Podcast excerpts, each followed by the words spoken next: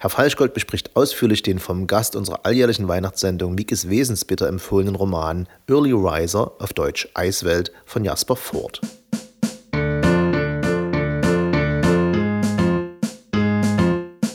Kerouacs On the Road ist unbestreitbar ein Frühlingsroman.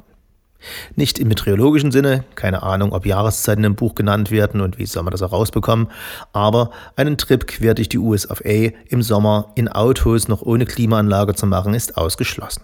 On the Road also spielt im Frühling. J.R.R. Tolkien ist im Herr der Ringe wiederum ganz klar ein Herbstautor. Septemberbunte Wälder im Elfen- und Oktobernebelge Täler im Auenland, dazu diesig dunkles Mordor im November, das passt. Sommerromane gibt es nicht. Nie hat hier ein Roman im Sommer gespielt, denn keiner will das lesen. Einen Sommerroman im Winter zu lesen führt zu Depressionen und Suizid und am Strand im August ist es ungemütlich genug, um nicht auch noch im Buch selbst von flimmernder Hitze lesen zu müssen. Sommerromane gibt es nicht. Winterromane sind wiederum allgegenwärtig, weil therapeutisches Kassengeld. Was bleibt einem im Winter anders als zu lesen? Man kann das Haus nicht verlassen, weil es zu anstrengend ist, für die paar Meter in die Bar Anoraks und Winterstiefel anzuziehen und in die Bar in Bademantel und Schlappen gehen. Das darf nur der Dude. Also liest man, und was gibt es Kuscheligeres, als die Vorhänge zuzuziehen, um das, was man in der Stadt Winter nennt und doch nur Schlamm und Hundeshit ist, zu verbergen und zu ersetzen mit Mengen und Mengen und Mengen von Schnee. Es kann nicht genug Schnee sein. Und genau das liefert Jasper fort.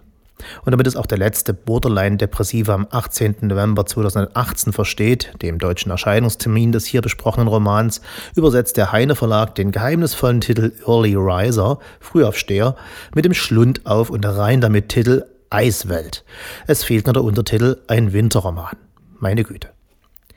Die Eiswelt ist, wie in vielen Romanen des Walisers Jasper Ford Wales, Anfang des 21. Jahrhunderts, also gerade eben steht die Frage, wie Wales an der Westküste der britischen Insel und mitten in den nordöstlichen Ausläufern des Golfstroms gelegen, der Schauplatz eines Winterromans mit Schnee und Gestöber sein kann. Nun, es ist nicht genau das Wales, welches ich noch letztes Jahr von Portishead aus, The Village, not the Band, mit Blick über den Severn gesehen habe. So unbeeindruckend das geografische Name-Dropping soeben in der Rezension, so notwendig ist es im Roman, denn Early Riser spielt auf realen Schauplätzen in Wales, aber in einem parallelen Universum, in dem seit Jahrhunderten Eiszeit herrscht, mit Gletschern bis nach Glasgow runter, Sommertemperaturen von 32 Grad plus und Wintertemperaturen von 64 derer minus. Die Gesellschaft, die sich um einen Winter dieser Strenge gebildet hat, ist eine, die den zweimonatigen Winterschlaf, immer dann, wenn der Winter am strengsten ist, zur Strategie ihres Überlebens gemacht hat. Alles ist auf diese zwei Monate eingestellt, in den Wochen vor der Wintersonnenwende ist Bewegung verpönt, gehaltvollstes Essen anbefohlen, damit man eine gesunde Fettheit entwickle, die man in den acht Wochen des Winterschlafs auch braucht, denn was mit Kindern passiert, die ihren Pudding nicht aufessen, erzählt in diesem Wales die Nanny jeden Abend vorm Einschlafen. Sie verhungern ganz jämmerlich in ihren Bettchen. Oder, fast schlimmer, sie wachen vorzeitig auf und fallen damit der Gesellschaft zur Last. Oder, seit der Einführung eines den Winterschlaf fördernden Medikaments, sie wachen frühzeitig als Gemüse auf und können gerade noch so Sachen wie Tom Jones Songs auf der Gitarre spielen, und zwar immer denselben. Und bekommen, wenn sie nicht genug Kalorien in den Körper reinkriegen, einen verdammten Heißhunger auf ihre Mitmenschen. Von dieser Seltsamkeit ist alles in Wales in Early Riser. Es ist ein nicht enden wollender Trip durch ein absurdes Land aus dem Kopf von Jasper Ford, aber, und das Wichtigste an jeder Fantasy-Gruselroman, die Seltsamkeit ist immer an der Grenze zur Plausibilität. Gruselroman, was für ein bescheuertes deutsches Wort, aber nun ja, ist Eiszeit für unseren Kollegen Mikes Wiesensbitter, der das Buch in der letzten Weihnachtssendung kurz vorstellte und von dem er sagte, er sei froh gewesen, dass es zu Ende gewesen sei, er hätte nachts nicht schlafen können. Ich beneide Mikes da ein bisschen um seine Sensibilität.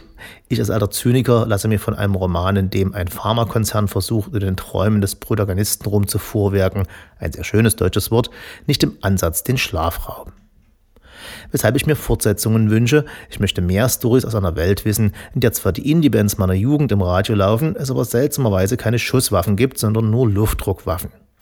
Eine Gesellschaft, die sich darauf geeinigt hat, dass man sich im Winter zwei Monate hinlegt, ist sowieso mein Ding, aber dass es da immer Outlaws gibt, die sich wach halten und gar nicht schlafen, macht den Roman interessant und es soll sogar Menschen geben, die die Nacht schlafen.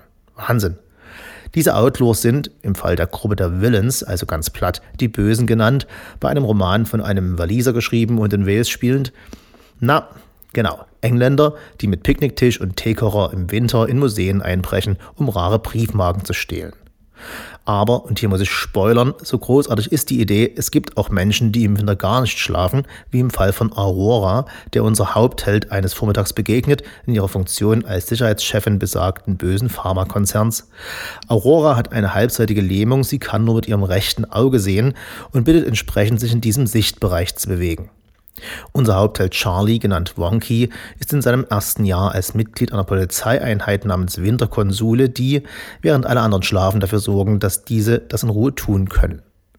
Am Abend stellt sich Wonky bei seiner neuen Chefin vor, Toccata, die die gleiche Behinderung wie Aurora hat, nur auf der anderen Seite des Gesichts. Sie sieht mit dem linken Auge, weshalb die rechte Seite ihres Büros aussieht wie Bombe.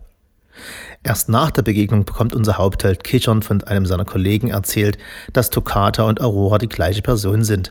Ein sogenannter Halbling, bei dem jeweils eine Gehirnhälfte einen halben Tag lang schläft, die andere Tageshälfte dann die andere. Und die sich übrigens abgrundtief hassen und Fernschach miteinander spielen, weil sie nicht wissen, dass sie die gleiche Person sind. Auf solche Ideen will ich mal kommen, wenn ich groß bin. In diesem Hüstel Winterkaleidoskop spielt eine Story von Kapitalismuskritik und dem Blick auf unsere Welt, die man nur erhält, wenn man eine Geschichte in einem Universum ansetzt, dessen Parameter die exakt nicht zu große und nicht zu kleine Entfernung nach rechts oder links verschoben sind. Dass man sich gerade noch ins Buch begeben könnte, ohne ratlos zu sein. Jasper Ford ist kongenial darin, genau diesen Drahtseilakt zu schreiben. Wir erkennen uns in allem wieder und wundern uns, wie wir in dieser Gesellschaft leben würden, die so viel mehr tut zum Überleben als die unsere und, man kann vermuten, zu spät. Irgendwas hat zu diesen strengen Wintern schließlich geführt. Die Fülle an popkulturellen Referenzen mag nur britophile Leser wirklich zu schätzen wissen oder halt Briten, aber man ahnt immer, und Google ist ein Freund, dass die Welt für jemanden, der Ambrosia Creamed Rice seit seiner Kindheit zum Frühstück isst, sich dem eiszeitlichen Wales, seiner Folklore und seinen existenziellen Problemen noch ein Stück näher fühlen wird als wir deutschen Leser. Aber das tut der Sache keinen Abbruch, wer es sich gerade in diesem nach Waliser Verhältnissen milden Wintermonaten gerne bequem macht mit einem Buch der Originalitätsstufe exzellent, findet in Eiswelt oder noch besser im Original mit Early Riser beste Unterhaltung und ich hoffe sehr nur den Beginn einer langen Folge von Sequels. Ich vermute aber, dass sich Netflix schon lange und zu Recht in Verhandlungen befindet, die Nummer zu verfilmen. Man sieht beim Lesen die verschobenen Gesichter von Haupt- und Nebenhelden vor sich, das langsame Blinken derer, die nicht in Winterschlaf verfallen und zwei Monate im Halbschlaf vor sich hindämmern.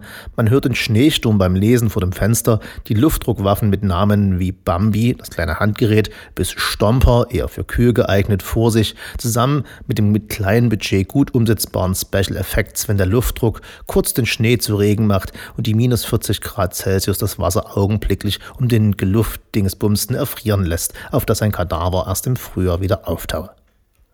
Überhaupt, und ich kann Mikes ein wenig verstehen, ist das kein Jugendroman, das Killratio ist ordentlich.